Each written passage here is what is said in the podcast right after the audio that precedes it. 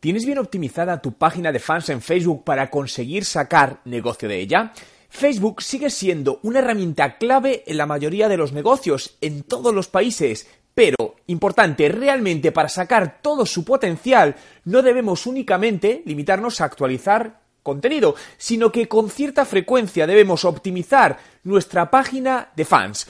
En el vídeo de hoy te voy a contar varias maneras de mejorar la optimización de tu página de fans y sacar mejores resultados.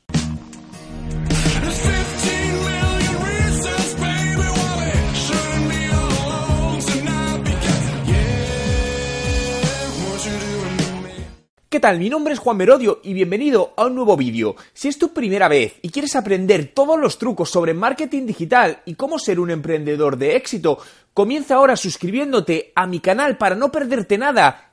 Importante, publico vídeos todos los días. La optimización de tu página de fans te ayudará a obtener mejores resultados con el mismo esfuerzo. Por ello, te voy a contar cómo puedes mejorar esta optimización en Facebook que, aunque ya la tengas hecha, siempre es bueno revisarla para mejorarlo. Primero, detalles de la página de fans. Es probable que ya tengas tu foto de perfil y tu foto de portada en la página de fans, pero piensa, ¿Puedo mejorarlas para hacer mi página más atractiva? Incluso hace escasas semanas Facebook activó la opción de cambiar la foto de portada por un vídeo, ¿no? Que resulta mucho más atractivo y dinámico. Por lo que si todavía no lo has hecho, te invito a que subas ahora mismo un vídeo. Es muy importante también que completes al máximo la descripción de tu negocio, añadas el enlace de tu página web de tu negocio, un listado de los productos o servicios que ofreces, si has recibido también algún premio, así como personalizar la URL de tu página de fans con el nombre de tu empresa, de tal manera que quedaría algo como facebook.com barra el nombre de tu negocio. 2. Llamada a la acción de la página de fans. Todas las páginas de fans tienen justamente debajo de la portada un botón que puedes utilizar para invitar a los visitantes a realizar alguna acción concreto.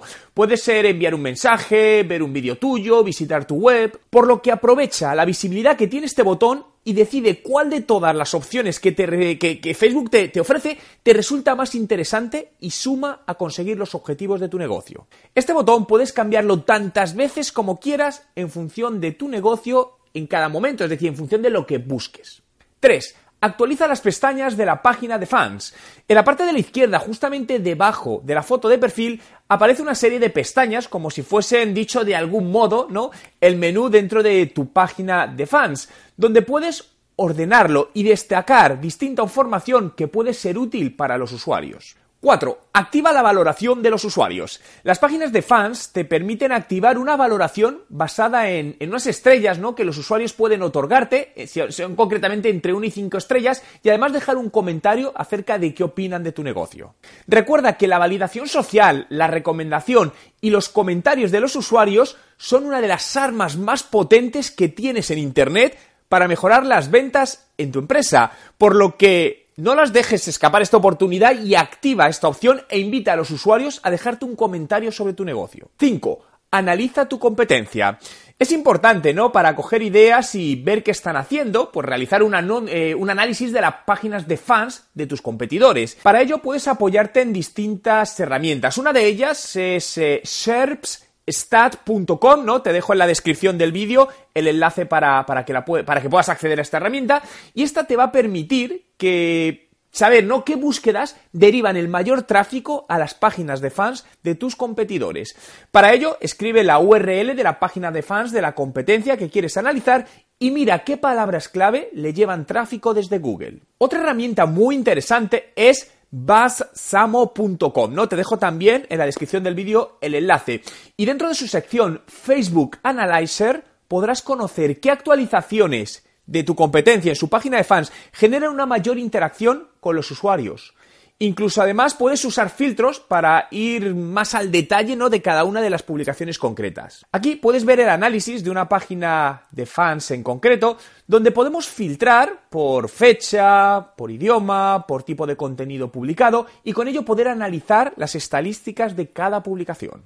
Sigue estos cinco pasos que acabamos de ver y establece una rutina para hacerlo al menos cada dos o tres meses y poder mantener tu página de fans optimizada al máximo. Pero ahí pierdes la trazabilidad porque realmente puede que le llegue algún cliente pero no lo sabes. Eso para empezar, ¿no? Porque como no, como venden en tienda, yo ahí lo que, por un lado, lo que puedes hacer para intentar medir el offline al online es jugar con algún código. Es decir, imagínate que todos los que vienen desde Facebook les dices van a tener un 10% de descuento si dicen el código Facebook. Nada, porque en Facebook la publicidad te la encuentras, no la buscas. Yo haría más AdWords, porque en AdWords hay intención de compra.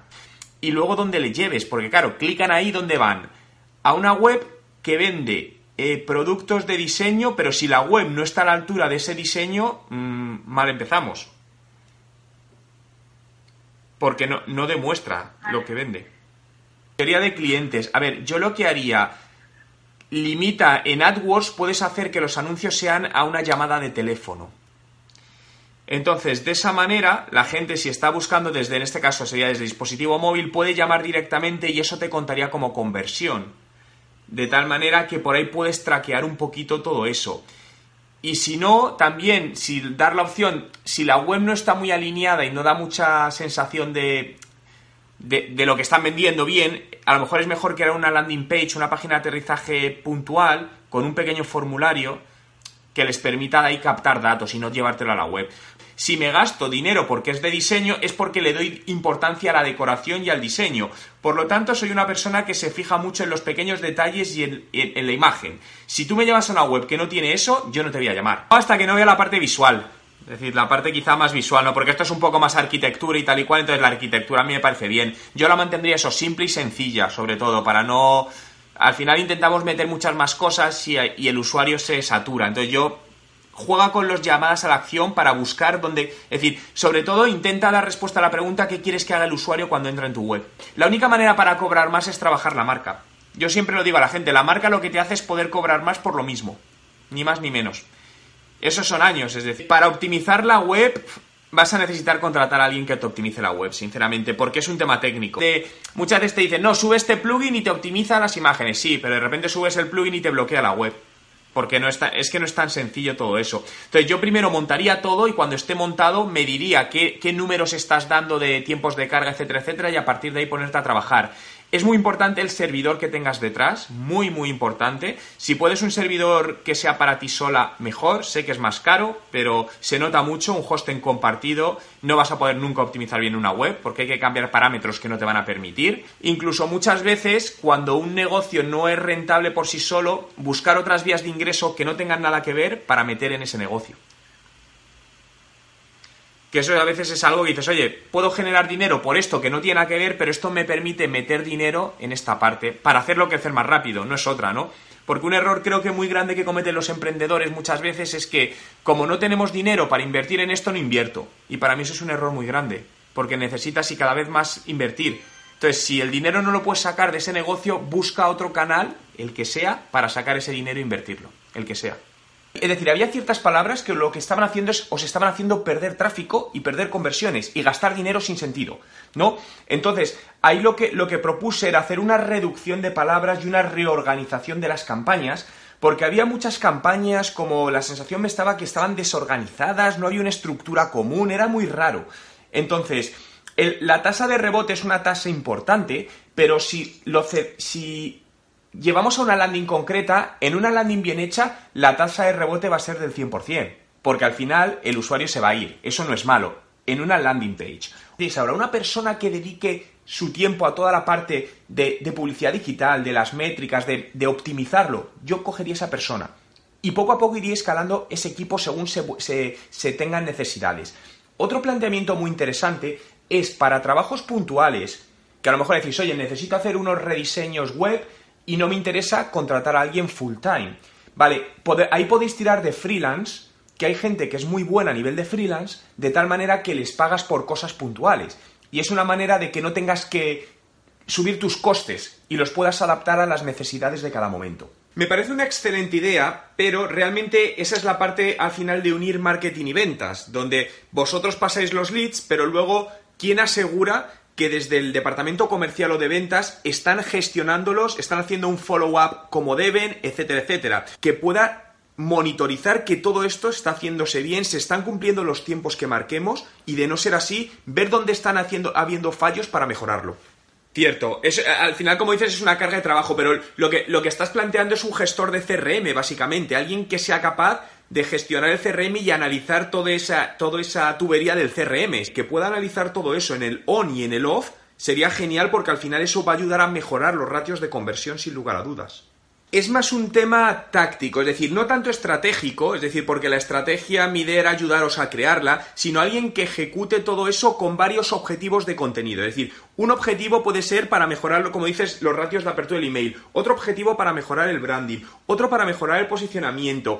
Es una persona que sea capaz también de reutilizar contenidos, porque uno de los grandes errores que se cometen, el generar contenido lleva mucho tiempo. Entonces generamos una pieza de contenido y la dejamos. No, reutilicemos en otros canales y de otra manera ese contenido. Eso es algo que funciona muy bien y al final tiene un coste de creación de contenido nuevo mucho más bajo. Sí, pero a ver, siempre puede haber puntos de fuga. A ver, nada es 100% exacto ni perfecto. Es decir, al final nosotros podemos saber que por cada mil dólares que invierto en AdWords genero 40.000. Eh, es decir, y más o menos se coinciden los números.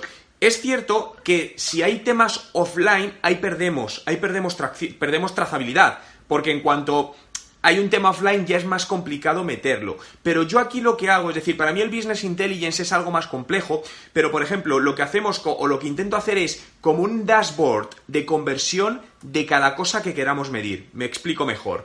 Un dashboard de conversión, imagínate, para cada pieza de contenido y poder rastrear qué está consiguiendo ese contenido a distintos KPIs que nos interesen. Con todo ello, al final yo voy a ir generando un histórico y la propia persona de contenido va a poder ser consciente de decir, oye, es que cuando hago un contenido visual que habla de esto, generamos más leads que cuando hablamos de esto y con eso tomar decisiones de negocio. El Business Intelligence es más macro. El Business Intelligence ya son eh, sistemas que analizan gran cantidad de información para toma de decisiones más macro. Pero esto micro yo haría responsable a cada persona, es decir, al de contenido del de contenido, al de al de publicidad de publicidad y luego cruzar datos. ¿Te ha gustado el vídeo? Si es así, dale a me gusta y quiero hacerte partícipe de él, por lo que déjame en los comentarios con el hashtag Facebook para empresas si Facebook te ha ayudado o te está ayudando a tener mejores resultados en tu negocio. Entre todos los comentarios de los vídeos del mes, sortearé mi curso online de estrategia de marketing digital valorado en 995 euros, por lo que cuanto más comentes en mis vídeos diarios, más oportunidades tendrás de ganarlo. Así que no esperes más y deja ahora mismo tu comentario.